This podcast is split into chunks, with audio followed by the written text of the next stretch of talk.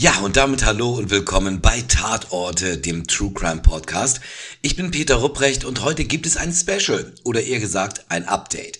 Ich war ja eine ganze Weile weg. Leider auch länger als geplant und äh, dann werden wir natürlich drüber reden, aber natürlich auch, wie es mit diesem Podcast weitergeht. Und da wir ja sowieso schon mal ein Special machen, möchte ich mit euch ja etwas hinterfragen, nämlich ob und wie witzig sollte oder darf ein True Crime Podcast sein? Ein interessantes Thema und ich bin auch schon sehr gespannt, wie ihr so darüber denkt. Dazu aber später.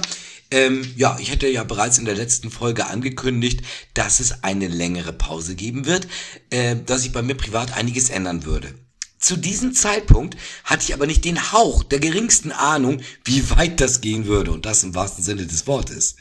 Ähm, zuletzt hatte ich ja in Hessen gewohnt und suchte dort eine neue Wohnung. Durch Corona konnte ich meinen eigentlichen Job nicht ausführen und lebte von Arbeitslosengeld und einem Teilzeitjob, also alles andere als gute Voraussetzungen für die Wohnungssuche. Ja, und durch äh, ja, rein Zufall stieß ich bei meiner täglichen Job- und Wohnungssuche im Internet auf eine Stellenanzeige im Kundenservice auf Zypern. Ja, und ich höre an dieser Stelle förmlich schon die imaginären Stoßseufzer einiger Hörer in diesem Moment. Wie kann er nur? Aber da muss ich gleich mal reingrätschen.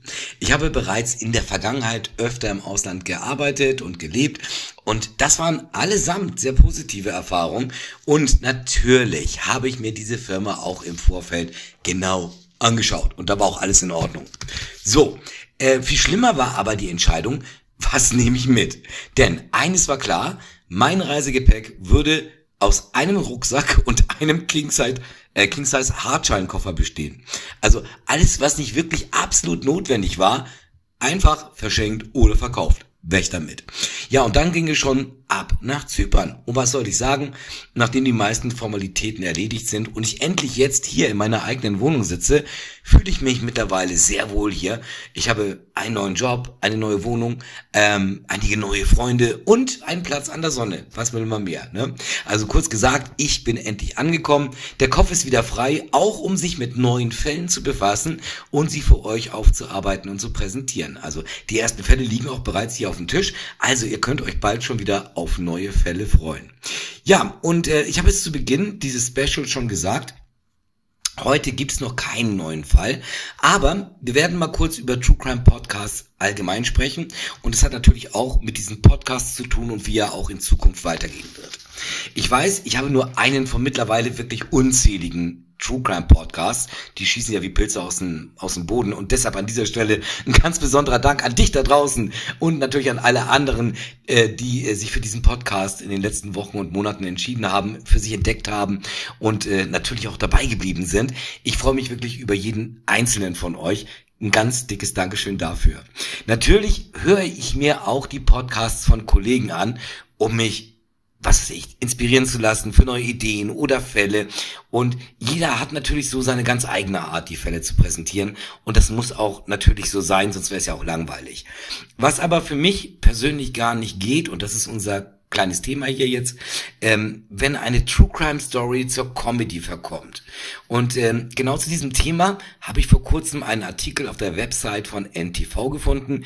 Den werde ich auch in der Beschreibung zu dieser Folge verlinken. Den fand ich richtig gut. Er stammt von Verena Maria Dittrich aus ihrer Kolumne den Namen finde ich richtig geil. Invino Verena. Liebe Grüße an dieser Stelle.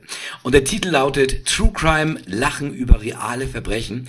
Und das ist tatsächlich etwas, das ich selbst auch leider immer wieder gehört habe. Also, dass einige Kollegen aus realen Fällen äh, und hier zitiere ich mal die Verena, einen Cocktail aus Sensationsgier und Palaver machen.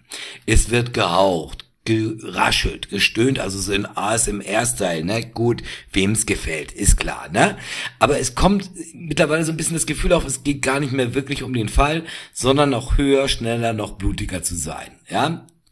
Blood Cells. Das mag vielleicht auch noch Geschmackssache sein, aber wenn die Schicksale echter Menschen zur Comedy verkommen, hört der Spaß buchstäblich auf.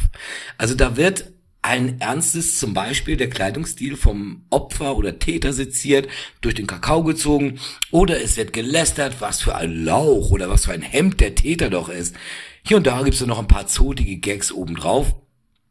Also meine persönliche Meinung ist, sowas kann man am Lagerfeuer machen, ne? wenn man sich so Gruselgeschichten erzählt, ist das im Rahmen, ja, und ist dann ja auch in dem Moment recht lustig. Aber, und das ist der Punkt, wenn ich über echte Menschen, echte Schicksale von Opfern und das ist mir am wichtigsten, aber auch von ihren Hinterbliebenen berichte, gehört das schlicht und ergreifend da einfach nicht rein. Wir reden hier von Empathie und Respekt.